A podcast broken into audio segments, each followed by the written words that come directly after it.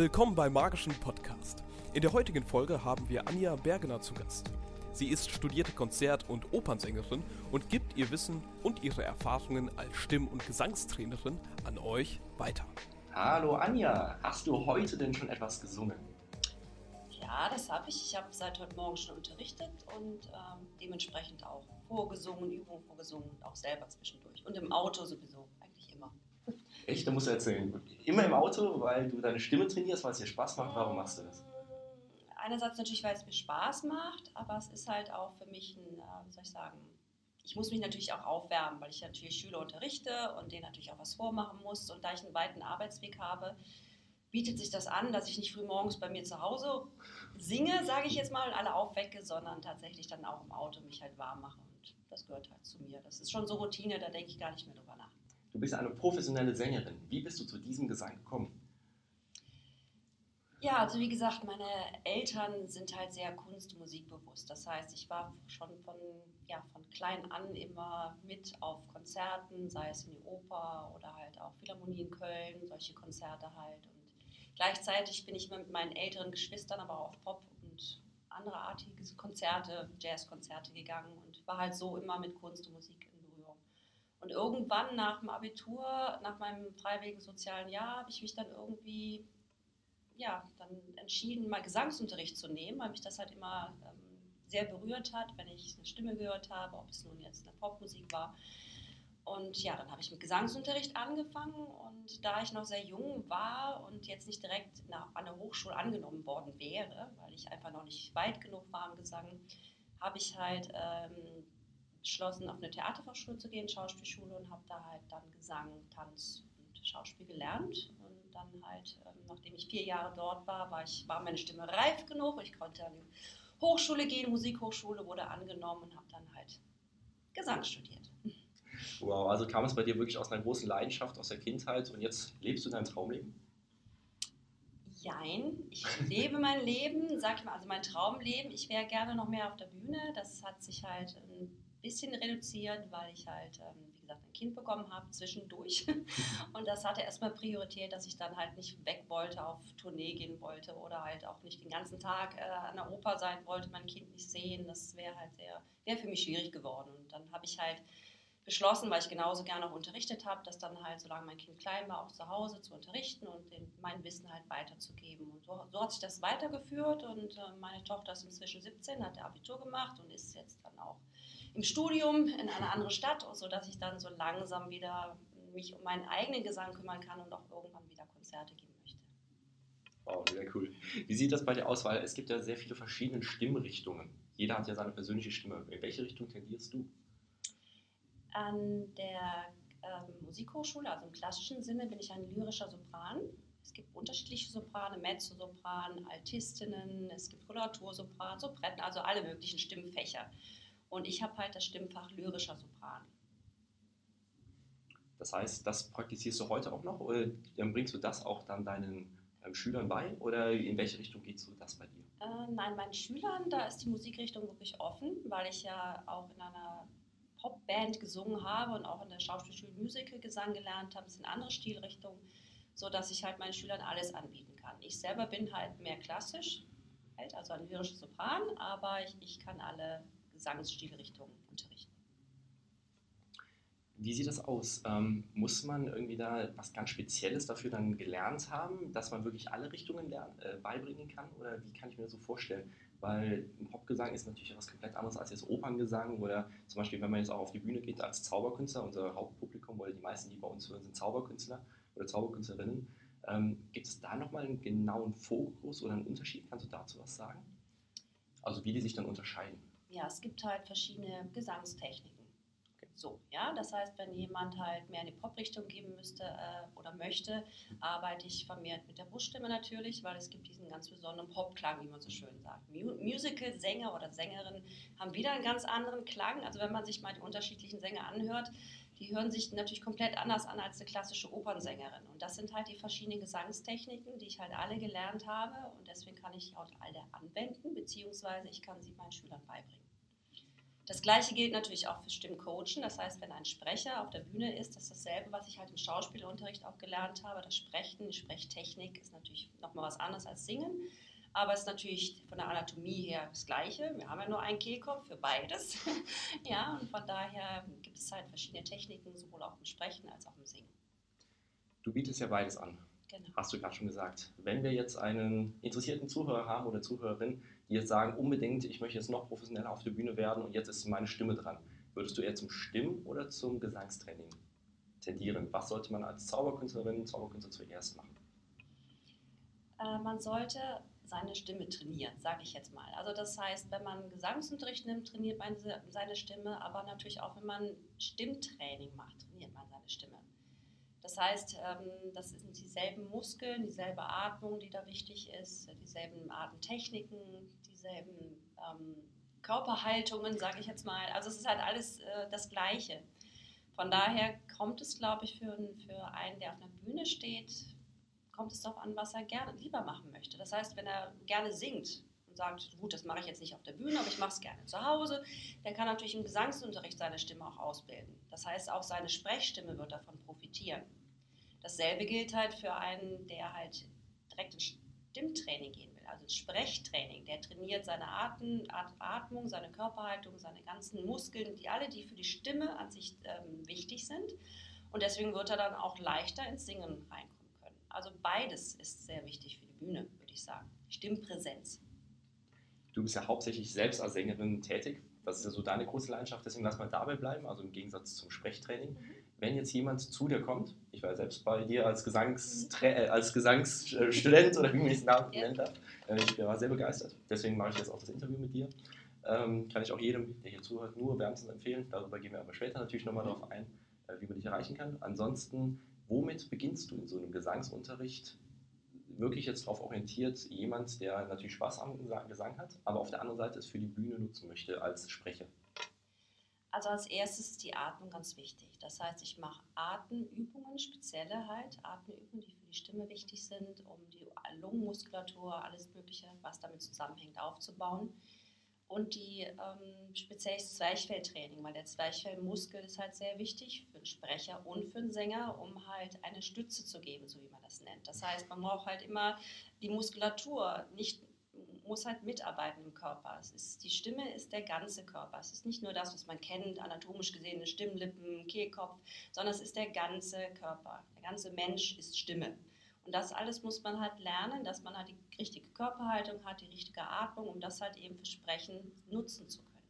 Das heißt, das ist in meinen äh, Stunden erstmal ganz wichtig am Anfang, dass die Haltung korrigiert wird, dass halt die Atmung gelehrt wird, die wichtig dafür ist und eben was das bedeutet, Stimmstütze zu haben. Das ist halt schwierig, nur verbal zu erklären, sondern man muss es halt selber spüren, man muss es äh, vorgemacht bekommen, man muss es nachmachen und dann halt sehen, wie fühlt sich das im Körper an, was mit Atemstütze gemeint ist. Fühlt man auch wirklich dann einen ganz großen Unterschied in sich selbst nach so einer, sagen wir mal, fünf bis zehn Stunden bei dir auf der Bühne? Ich würde sagen, ja. Das heißt, es kommt natürlich auch auf den Schüler an, ob er zu Hause weiter trainiert. Wenn er nur das, sage ich mal, mitnehmen möchte, was er im Unterricht mal kurz hört und dann zu Hause gar nichts macht, das ist wie ein Sportler, der einen Marathon laufen möchte und weiß, wie es eigentlich geht, aber es nicht, seine Muskeln nicht trainiert. Und dasselbe gilt für die Stimme auch. Die Stimme ist ein Muskel. Der Kehlkopf ist ein Muskel, alles, was damit zusammenhängt. Und der muss regelmäßig trainiert werden, damit er sich ausbilden kann. Kannst du allen Hörerinnen und Hörern mal irgendwie eine kleine Übung oder sowas verraten, wie man das trainieren kann? Für die Atemstütze es zum, gibt es zum Beispiel eine, die, ähm, die wird stimmlos ausgesprochen. Ich weiß, ich kann ich höchstens mal vormachen. Man sieht mich jetzt zwar natürlich sehr nicht. ja, aber da, die ist halt sehr wichtig, um seinen Atemmuskel zu trainieren und den Zwerchfellmuskel. Ja, das sind äh, stimmlose Konsonanten, die halt in kurzen Abständen gesprochen werden. Ich mache es mal kurz vor.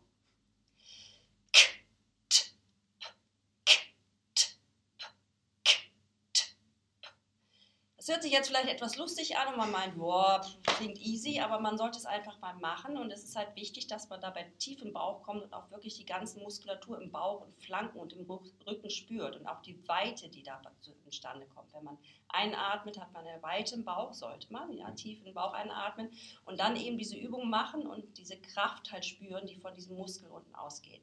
Und am Anfang ist das mal ein bisschen komisch, ja, aber je öfter man das trainiert, auch in allen Lebenslagen, beim Kochen oder wie auch immer, immer regelmäßig trainieren und das ist halt sehr wichtig für den Muskel dahin. Das heißt einfach ganz oft das machen, dann hat man einen trainierteren Muskel und wie sieht das auch zum Beispiel, wenn man jetzt direkt vor allem Auftritt ist? Das heißt, ich habe gleich einen Auftritt, Viertelstunde noch Zeit oder halbe Stunde, würdest du da auch etwas machen an Aufwärmübungen? Also ich würde diese Zwerchfellübung machen, die ich gerade gesagt habe. Einfach nur, dass man auch seinen Körper spürt. Ja? Man spürt den Muskel da unten im Bauch und die Flanken und den Rücken. Dann würde ich noch eine Atemübung machen, indem ich immer ganz tief im Bauch einatme und auch ein langes ausatme und dabei versuche, die, eingeat die, die Weite, die man beim Einhalten, Einatmen spürt, halt so lange wie möglich zu halten. Dadurch lernt das Zwerchfell langsam zu steigen und man wird auch viel ruhiger und, und die Stimme bekommt mehr eine Basis vom Körper her. Das würde ich auf jeden Fall machen. Dann würde ich mich ein bisschen einsummen, ja, einfach nur um den Resonanzraum, gerade im Gesicht, äh, ein bisschen aufzuwärmen, die Stimmbänder aufzuwärmen. Das ist halt, wie gesagt, ein Muskel, wie Sportler eben, das muss man sich so vorstellen, der sich auch warm machen muss. Und dann natürlich versuchen, eine gute Körperhaltung zu haben, eine gute aufrechte Körperhaltung. Ja, das beim Atmen, bei jeder Übung, die ich mache, um halt eine Präsenz zu haben. Körperpräsenz, aber auch eine Präsenz für die Stimme merkt, ah ja, der Resonanzraum, alles öffnet sich, mein Körper, ich bin da und jetzt bin ich präsent. Das sind so wichtige Übungen. Da muss ich kurz nochmal drauf eingehen. Was macht der Körper aus, bezogen auf die Stimme? Also korreliert das irgendwie? Das hört sich so danach an. Du meinst jetzt die Körperhaltung, was die? Genau, Körperhaltung. Okay, gut. Ich meine, man muss sich vorstellen, ähm, wenn man halt sich hinstellt und die Schultern hängen lässt und den, den Körper noch ein bisschen nach vorne beugt, schon allein von außen wirkt, dann hat man keine richtige Präsenz. Und das ist aber natürlich auch wichtig für die Stimme, weil man dann halt den Zwerchfell sich so ein bisschen eindrückt, man macht sich eng im Hals, weil man sich so einrollt, man macht sich klein, spürt nicht den, die offene Weite, die man halt für die Stütze braucht. Und ja, das ist halt das Wichtige daran. Ja, also das heißt, man merkt den Unterschied schon, wenn ich mich einrolle und ganz für mich reinspreche oder wenn ich mich aufrecht hinstelle und nach vorne rausspreche. Okay, viele haben bestimmt schon diese Erfahrung gemacht, aber es ist super, das so zu hören. Wie, wie sieht das aus, wenn jemand jetzt zu dir kommen möchte, sagt, ja, die Anja ist super sympathisch, also wie gesagt, ich kann sie super empfehlen. Wie kann man dich kontaktieren? Einerseits halt über meine Webseite natürlich und äh, andererseits über halt eine Musikschule, in der ich arbeite, Musikschule Lautstark, weil ich dort als, sowohl als Gesangslehrerin, aber auch als Stimmcoach arbeite. Die Links dazu setzen wir natürlich dann noch in die Shownotes rein. Also jeder von euch, der hier gerade was zuhört, kann hier auf jeden Fall da nochmal nachlesen. Ansonsten, in welchem Bereich ist das? Wir sind ja hier gerade in Brühl. Wie, Brühl liegt, Phantasialand kennt man vielleicht, mhm. äh, ist was Bekannteres hier im Ort. Ansonsten Köln-Bonner Bereich, direkt die, die Mitte etwa. Wie weit geht das so am besten? Bist du ausschließlich hier vor Ort dann in dieser Musikschule tätig oder fährst du auch woanders hin, darauf bezogen? Also ich bin vorwiegend in, Laut, also in der Musikschule Lautstark halt tätig, aber ich mache auch Privatunterricht, weil viele wollen halt Einzelcoaching haben und die kommen dann halt zu mir nach Hause oder Einzelgesangsunterricht, so sage ich jetzt mal. Und die kommen dann auch zu mir nach Hause und das ist dann eher im Bergischen Land. Alles klar, super. Ich denke, das kann jeder dann einordnen. Und wie viele Stunden würdest du jemandem empfehlen, der wirklich auf die Bühne möchte mit reinem Reden? Um einfach mal eine Basis zu haben, sind natürlich fünf bis zehn Stunden immer ganz gut. Und wo drin halt eine Stunde sind immer 45 Minuten. Das ist halt eine Unterrichtsstunde. Mhm.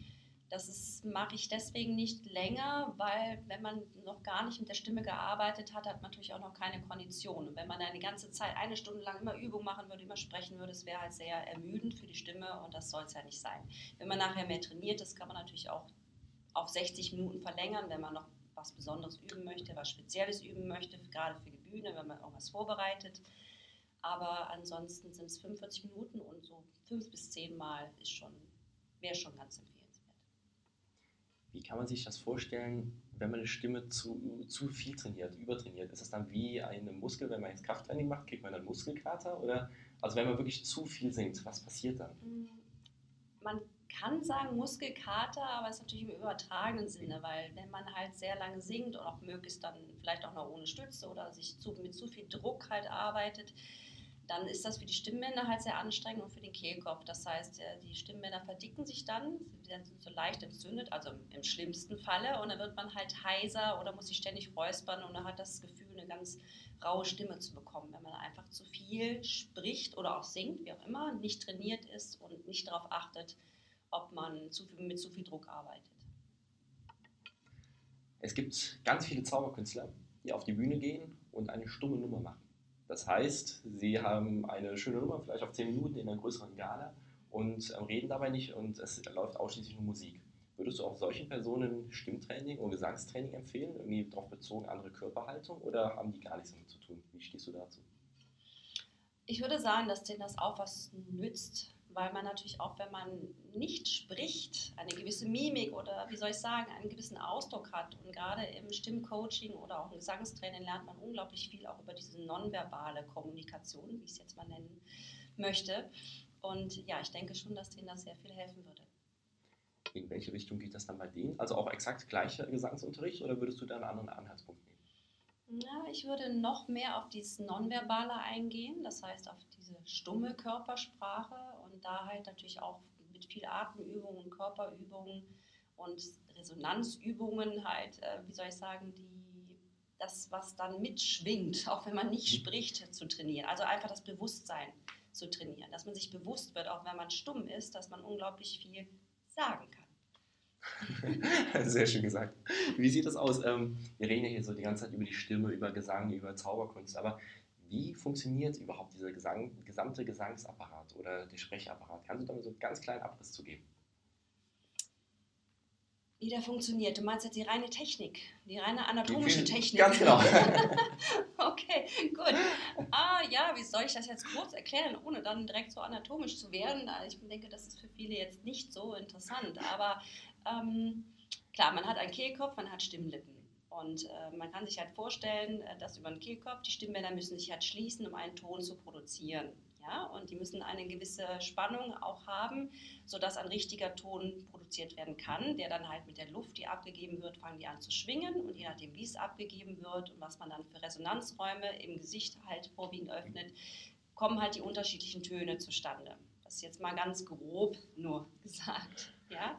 Aber alles andere geht, glaube ich, sonst zu viel ins Detail. Das wäre jetzt hier zu kompliziert. Alles klar, das heißt, wenn sollte man das dann selbst studieren oder mal irgendwo ab, äh, nachlesen dann? Genau, es gibt im Internet ja unglaublich viel, auch bei, bei YouTube meinetwegen gibt es ja unglaublich viele Filme auch, wo Stimmtrainer sind. Es gibt natürlich auch verschiedene Richtungen, da muss man wieder ein bisschen aufpassen. Aber ähm, grundsätzlich kann man schon viel im Internet auch finden darüber. Wo du Internet gerade, Internet gerade ansprichst, ist ein sehr schönes Stichwort. Du sagst, auf YouTube zum Beispiel gibt es verschiedene Gesangstrainer oder Gesangstrainerinnen. Warum sollte man gerade zu dir persönlich kommen? Wo ist so der, der Unterschied? Ja, das ist, glaube ich, so im Moment die moderne Zeit. Was heißt im Moment? Ich denke, das ist so, dass dieses Social Media, aber auch diese, dieses ähm, einfach, dass man denjenigen nicht mehr sieht, sondern dass man nur irgendwas anklickt und derjenige macht Übungen vor und die macht man nach. Man meint, ach ja, und dann habe ich es. Aber man bekommt nicht das persönliche Feedback weil ein, ein Bildschirm, also ein Mensch im Bildschirm wird dich nicht hören, er wird dich nicht sehen, er kann nicht sagen, er kann dich nicht, also nicht hören, er kann dich nicht korrigieren, ob es in die richtige Richtung läuft. Das heißt, nur in Anführungsstrichen Übungen nachzumachen oder das Training, Zwerchfelltraining, Atemtraining einfach nachzumachen, da würde einfach dieses persönliche Feedback fehlen, um wirklich zu lernen. Hast du es bei solchen Personen auch schon mal geschafft, die von vornherein nur schräg gesungen haben, die zum richtigen, in Anführungszeichen richtigen Singen zu bewegen?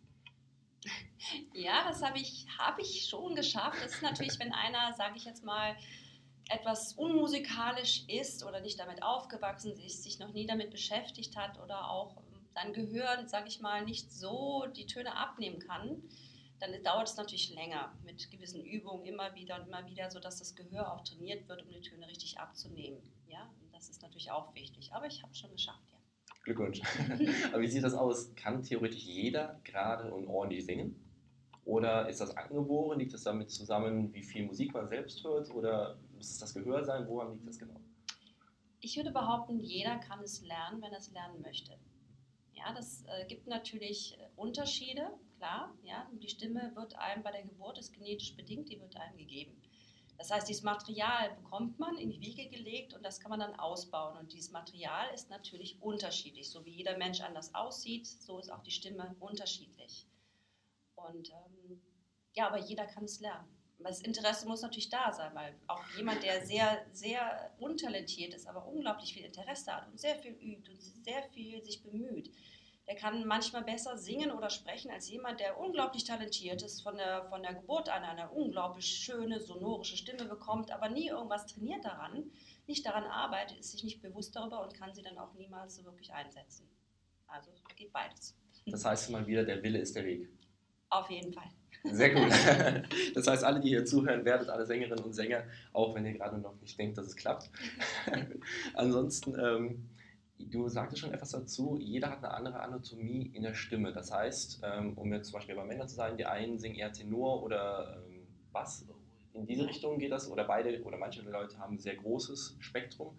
Meinst du das damit oder was genau meinst du mit diesem Spektrum, mit der Anatomie, die angeboren ist? Natürlich einerseits die Stimmfärbung. Die Stimmfärbung, ob einer eine sehr helle Stimme hat oder eine sehr dunkle Stimme, ist im Material gegeben. Hell und dunkel bedeutet aber nicht gleich mit hoch und tief. Da gibt es auch wieder Unterschiede. Ähm, und das ist halt, liegt halt alles an der Beschaffenheit vom Kehlkopf und von den Stimmbändern. Ja? Wie gesagt, alles genetisch bedingt und auch wie der Schädel beschaffen ist, wie der Körper beschaffen ist, wie das Lungenvolumen gegeben ist. Das kann man natürlich alles ausbauen, aber da kann man die Unterschiede halt schon erkennen. Danke. Ich habe mit vielen schon drüber gesprochen, Gesangstraining, Vorsingen und sowas, weil man ist dann ja mit dir hier in einem Raum und singt vor dir. Und viele haben da ein bisschen was, ja nicht Panik vor, aber schon ein bisschen was Respekt. Was kannst du diesen Leuten sagen? Ich kann Ihnen sagen, dass jeder das hat. Egal wie selbstbewusst oder nicht selbstbewusst er ist. Jeder hat irgendwie, sobald er seine Stimme vor anderen benutzen muss, eine gewisse Scheu, weil die Stimme uns halt sehr, ja, wir spiegeln die also mit der Stimme wird die Persönlichkeit wiedergespiegelt, auch unbewusst. Das, und das kriegt man aber auch mit und ist sich dann deswegen auch immer so, ja, man, das ist einem peinlich, man kommt sich blöd vor, man soll plötzlich damit arbeiten. Das heißt, man ist so auf sich selber konzentriert und das ist für viele erstmal unangenehm, aber ich sage immer, dass das jeder hat. Ich versuche die Leute wirklich zu beruhigen und ich selber hatte das auch, also vor anderen zu singen. Für mich, das war auch ganz am Anfang immer ganz schlimm für mich, weil ja, das ist eben, man, man macht sich so nackig, sag ich mal. Ja? Und das ist natürlich für viele mal erst so ein bisschen, hm. Aber das habe ich bis jetzt auch bei jedem geschafft, also in der ersten Stunde. Ich sage halt immer, wenn, wenn irgendwas ist, sollen sie mir sofort Bescheid sagen. Ich bin jetzt keine strenge Lehrerin, dem man überhaupt nicht sagen kann, darf oder sonst was. Man sagen kann, Mensch, Anja, ich verstehe überhaupt nicht, was du mir hier erklärst. Gib mir bitte andere Bilder oder andere Vorstellungen. Dann tue ich das und ich bitte meine Schüler auch darum, weil das ist so ein sensibles ähm, die Stimme ist so sensibel, damit umzugehen. Das heißt, zwischen Lehrer und Schüler muss es stimmen. Wenn es da persönlich nicht stimmt und man die Scheu hat, sich in irgendeiner Form preiszugeben, stimmlich gesehen, dann wird es schwierig, mit, damit zu arbeiten. Dann sollte man den Lehrer wechseln. Oder auch ich sage, ich merke, wenn ich mit Schülern nicht arbeiten kann, weil einfach die, die Schwingung nicht stimmt. Ja, ohne jetzt esoterisch, so meine ich das nicht. Aber wie gesagt, man muss klarkommen, man muss sehr offen halt miteinander umgehen. Das ist anders, als wenn man ein Instrument lernt. Das ist natürlich auch wieder, ist auch immer sensibel, aber man hat etwas davor. Und äh, so hat man nur sich selbst. Findest du, ist das vergleichbar damit, dass die meisten Menschen so die größte Angst haben, öffentliches Reden zu haben? Ja, finde ich vergleichbar, weil sie müssen wirklich sich preisgeben. Und auch wenn sie nicht viel Ahnung haben über Stimme oder was damit wirklich passieren kann. Unbewusst weiß das jeder, dass man sich selber wirklich spiegelt, die Persönlichkeit. Um alle diejenigen, die jetzt noch überlegen, ist ein Gesangstraining was für sie oder nicht, ähm, die scheuen bis was zu nehmen. Kannst du irgendwie eine lustige Geschichte erzählen, die mal während des Gesangsunterrichts vielleicht mal passiert ist? Eine lustige Geschichte. Gibt es da irgendetwas oder ist immer alles, läuft immer alles glatt bei dir, kommen danach nur noch Profis raus? Nein, natürlich nicht. Ich meine, wir hatten natürlich auch viel Spaß, aber jetzt eine spezielle Geschichte in dem Sinn nicht. Aber wenn man halt verschiedene Übungen macht, die sind manchmal halt auch so witzig, dass man nur noch in Gelächter ausbricht. Und das ist auch gut so, weil Humor muss immer dabei sein. Man muss auch mit der Stimme spielen dürfen, ja auch mal ins Witzige. Es muss nicht immer alles so super ernst sein, weil dann ist man auch nicht frei genug. Man will ja seine eigene Stimme kennenlernen. Und es ist halt wichtig, dass man alles ausprobiert, auch wenn es dann vielleicht gerade mehr komisch klingt. Und das ist dann natürlich manchmal lustig. Aber nicht, dass ich die Leute auslache, sondern wir lachen dann gemeinsam. Oder ich mache eine Übung vor, die total schräg klingt, einfach nur um zu demonstrieren, dass man mit der Stimme alles Mögliche anstellen kann, was dann auch lustig sein kann. Okay, sehr cool. Ähm, wo ich bei dir im Gesangsunterricht war, ähm, habe ich so vor allem eine einzige Sache, also ich habe ganz viel mitgenommen natürlich, aber eine Sache, die hat mich sehr ja, angeregt. Wir haben eben kurz schon mal drüber gesprochen.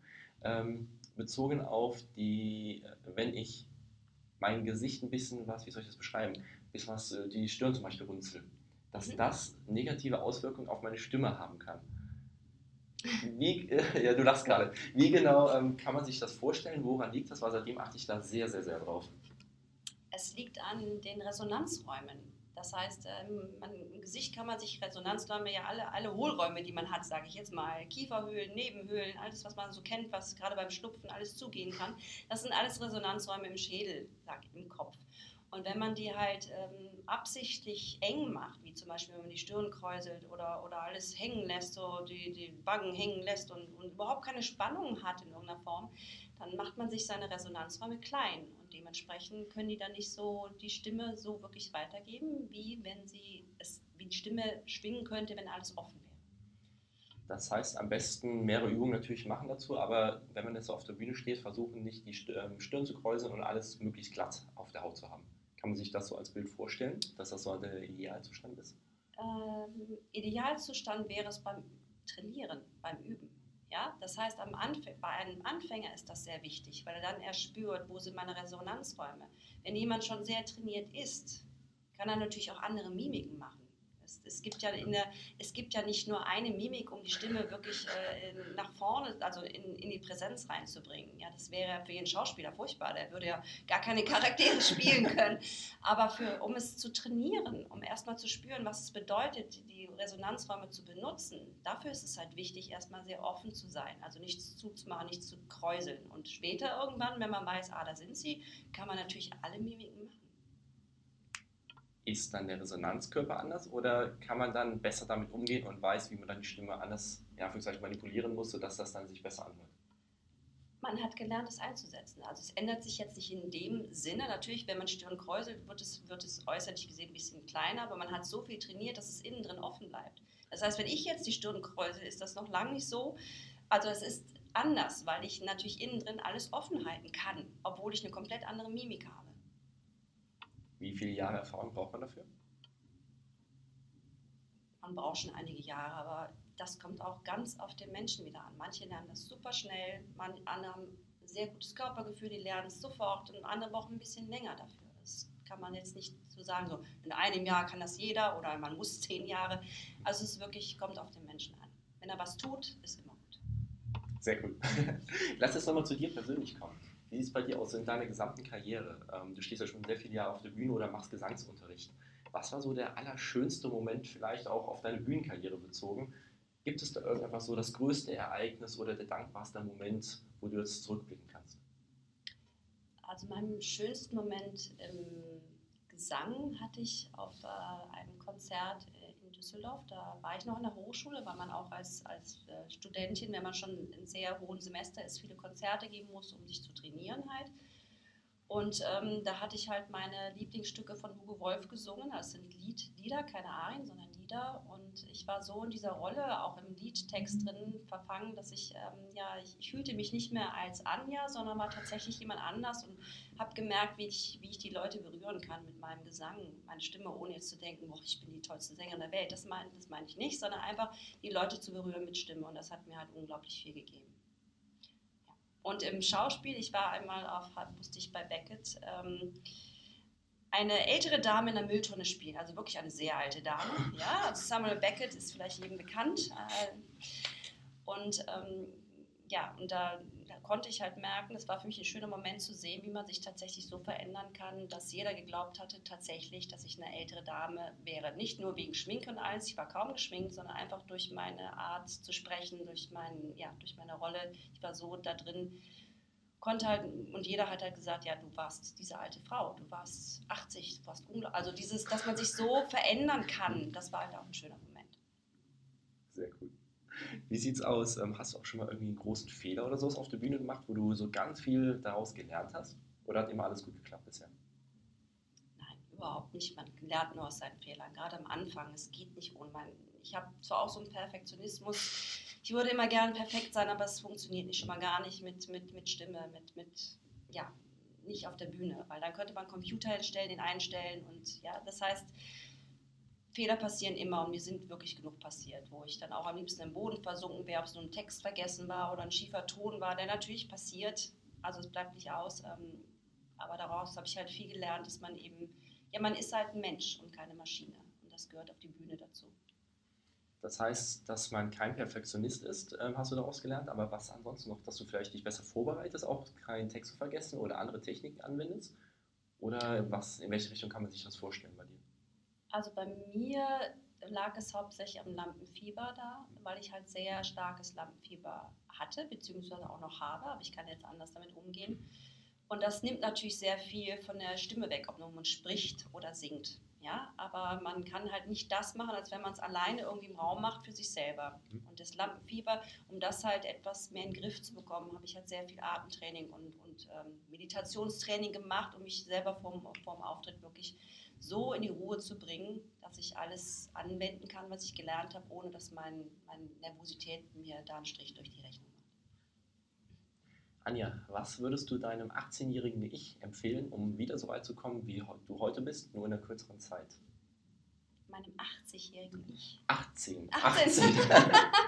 genau, also schon in der Vergangenheit, damit du okay. wieder auch an diesen Standpunkt kommst, bezogen zum Beispiel auf die Stimme, aber auch persönlich, wie halt eben du jetzt gerade schon bist.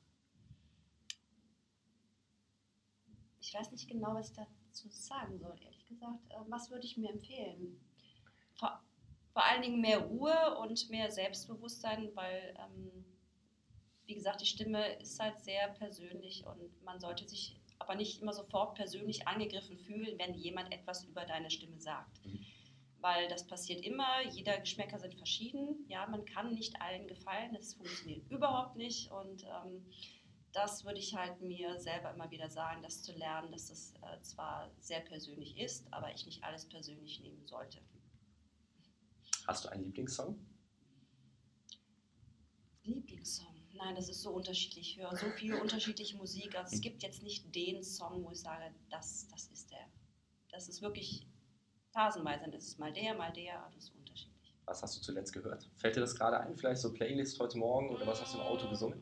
Ja, ich mag halt die Sängerin Sia sehr gerne. Äh, und da gibt es einen Song, ich weiß jetzt nicht, mit welchem Sänger die zusammen singt, wie der genau heißt, aber es heißt Dust Till Dawn. Und das Lied finde ich halt sehr schön im Moment. Das höre ich mir gleich mal an. Das gucke ich an. Weil wenn du so viel mit Stimme zu tun hast, muss das ein guter Song sein. Wie sieht es ansonsten aus? lass uns ins Troubleshooting ein bisschen was reingehen. Jetzt stehe ich, sagen wir mal, gerade auf der Bühne, habe mich zwar gut aufgewärmt, aber hatte nicht so viel Zeit dazu und deswegen ist meine Stimme auf einmal weg nach so einer Viertel oder halben Stunde, weil ich habe noch eine Stunde vor mir. Ähm, zum Beispiel viele Zauberkünstler kennen Table Hopping. Table Hopping bedeutet, man ähm, geht von Tisch zu Tisch und ist möglicherweise manchmal so zwei, drei Stunden unterwegs. Was kann ich während dieses Moments, während des Auftritts tun, damit es meiner Stimme besser geht? Oder kann ich dann gar nichts mehr tun und muss einfach so aushalten? Ähm, natürlich, ähm, Trinken ist natürlich sehr wichtig. Ist natürlich schwierig, wenn man jetzt auf der Bühne steht und gerade in etwas drin ist. Ich weiß nicht, ob man das einbauen kann bei Zauberkünstlern, dass man dann was trinken kann, sich irgendwoher. Ist natürlich sehr wichtig, damit die Stimmbänder, die Stimme, damit das, wie soll ich sagen, schön geschmeidig und feucht bleibt. Weil gerade in, in, in ähm, in Sälen ist immer sehr trockene Luft. Mhm. Und da kann es natürlich passieren, dass die Stimme dann sehr schnell austrocknet und man kein gutes Gefühl mehr hat. Also trinken ist sehr wichtig, wenn man es irgendwie einbauen kann. Ja, und möglichst keine kalten Getränke zu sich nehmen, auch vorher nicht, weil das halt, oder auch keine schleimenden Getränke wie Kakao oder irgendwas mit Sahne und Milch, weil das alles unglaublich verschleimt und man deswegen schon Schwierigkeiten bekommen könnte. Das sind so Sachen, die man machen kann man kann natürlich, ähm, wenn es geht, ganz leise vor sich hin summen, aber es ist immer so eine Sache. Wenn man auf der Bühne ist, geht das wirklich. Ne? Aber das wären halt so Sachen, die man ausprobieren könnte, ob man das einbauen kann. Okay, das probieren wir jetzt alle mal auf der Bühne aus. Machen wir. Also ein bisschen was, äh, irgendwie Wasser oder so aus der Luft erscheinen lassen. Das ist ja für einen Zauberkünstler Alltag, deswegen. Ja, das Beispiel, können wir natürlich ja, schön mit einbringen. Ja, genau. Ne? Man kann sich doch irgendwoher mal ein Wassertropfen oder ein Glas Wasser zaubern. Ich meine, wofür macht ihr das sonst? Ja, also ich muss da was sagen. ich kann nicht wirklich zaubern, das ist nur Magie. Naja, das ist ein anderes Thema. Wie sieht es aus? Du hast mir mal früher gesagt, ähm, im Gesangsunterricht, dass Sport auch einen sehr großen Unterschied macht, wenn man sich sportlich betätigt also Krafttraining oder ähnliches in diese Richtung macht. Wo ist da die Parallele? Parallele ist, dass man natürlich sehr viel mit der Atmung arbeitet als Sportler. Ja, und natürlich auch sein, sehr viel mit, mit seinen Muskeln, also mit seinem Körperbewusstsein. Sein, seine Atemmuskulatur ist besser, man ist durchtrainierter, man hat mehr Kondition, wenn man halt läuft oder wie auch immer, ja, Lauftraining macht. Ist die, davon profitiert die Stimme natürlich. Man hat allgemein als Sportler, würde ich behaupten, oder zumindest sollten das Sportler haben, ein sehr gutes Körperbewusstsein. Also sie mhm. wissen genau, wie müssen sie was machen, um was einzusetzen. Also da ist schon der Weg dann wenn ich jetzt sage, Muskeln, in die Flankenmuskeln beim Einatmen offen halten, dann können Sportler, die sich immer damit beschäftigen, können dann sofort abnehmen und mehr sagen, ach ja, ja klar, da und versuchen das dann offen zu halten. So, zum Beispiel. Geht es dann um jeden Sport oder also einfach darum, dass man sich mit seinem Körper besser auskennt, diese Richtung, oder kannst du irgendeine Richtung nennen, was so sinnvoller ist? Äh, eigentlich geht jeder Sport, würde ich sagen, weil es das Körperbewusstsein halt fördert mhm. und man hat halt mehr Sinn für sich und seinen Körper. Speziell gesehen würde ich sagen, dass Laufen sehr gut ist, also Joggen. Und natürlich halt solche Geschichten wie Yoga oder Tai Chi, also alles, was so viel mit Atmung zu tun hat, wo man sich auf den Atmen konzentrieren muss und damit arbeiten muss, auch im Sport. Das ist immer sehr förderlich. Alles klar. Das heißt, wir Zauberkünstler laufen jetzt alle eine Runde und machen danach noch Yoga. Sehr gut. jetzt noch, lass ganz kurz noch auf dein Studium eingehen. Weil wenn man so als Laie, ähm, wo man sich vielleicht noch gar nicht so mit Gesang auseinandergesetzt hat, im Publikum sitzt und einen Sänger auf der Bühne sieht oder zum Beispiel sich einen Song gerade anhört, einen Popsong oder ähnliches, dann denkt man, ach, das kann ich auch, ich kann genauso gut singen. Ich habe es nur nicht geschrieben. Warum kann man das studieren? Was macht das aus? Ähm, also wir haben ja schon darüber gesprochen, dass man eine Stimme sehr viel trainieren muss, aber was ist noch so ein ganz kurzer Abriss vielleicht vom Studium, so der Schwerpunkt, warum man das studieren kann? Der Schwerpunkt, wo man Gesang studieren kann. Warum das sinnvoll ist. Also es gibt ja mittlerweile zu fast jedem ein Studium, selbst für die Zauberkünstler, aber das ist schon was anderes. Äh, leider nicht in Deutschland, aber auf jeden Fall, ähm, warum sollte man Gesang studieren und vielleicht warum haben das viele Popsänger nicht, aber sind trotzdem erfolgreich? Ich würde sagen, das Gesangsstudium in dem Sinne ist, glaube ich, jetzt nicht das Wichtige daran. Wenn man zum Beispiel ähm, ja, man, es geht um das Training. Wenn man einen guten Gesangslehrer hat, oder dann braucht man nicht unbedingt ein Studium. Man muss halt seinen Lehrer finden, der ihm das beibringen kann, was man dafür benötigt. Und man muss wissen, will man professionell auf der Bühne singen oder, oder will man es für sich machen. Es kommt darauf an, wie man trainiert. Es kommt nicht darauf an, ob man an der besten Hochschule der Welt ist.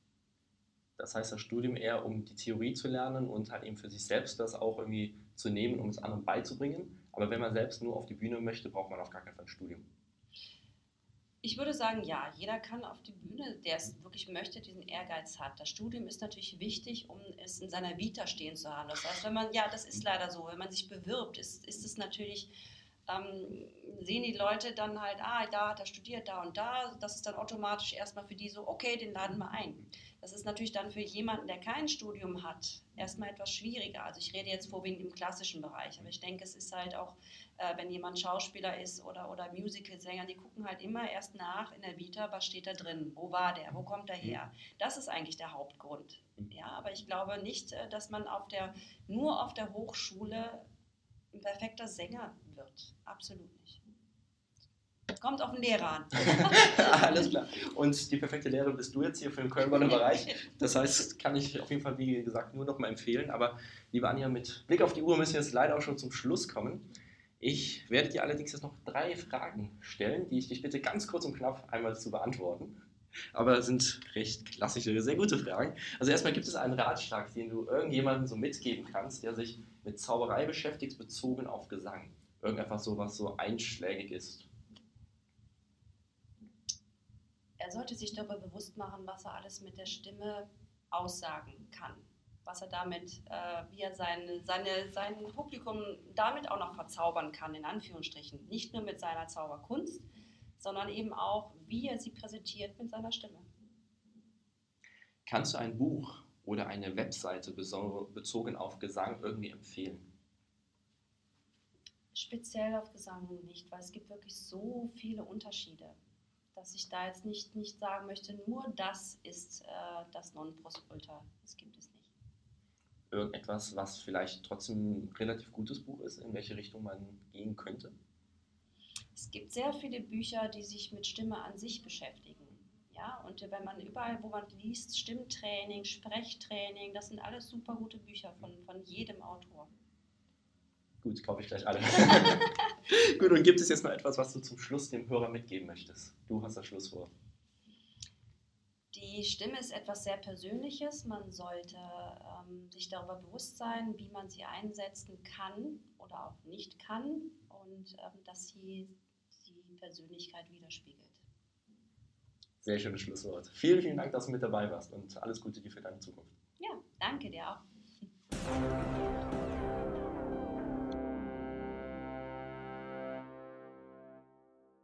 Vielen Dank, dass du heute wieder mit dabei warst. Du findest alle Folgen auf unserer Webseite, genauso wie viele Empfehlungen, die uns persönlich wichtig sind, genauso wie viele empfehlenswerte Links unter dem Reiter Empfehlungen. Wir freuen uns auf dich in zwei Wochen. Mach's gut. Ciao.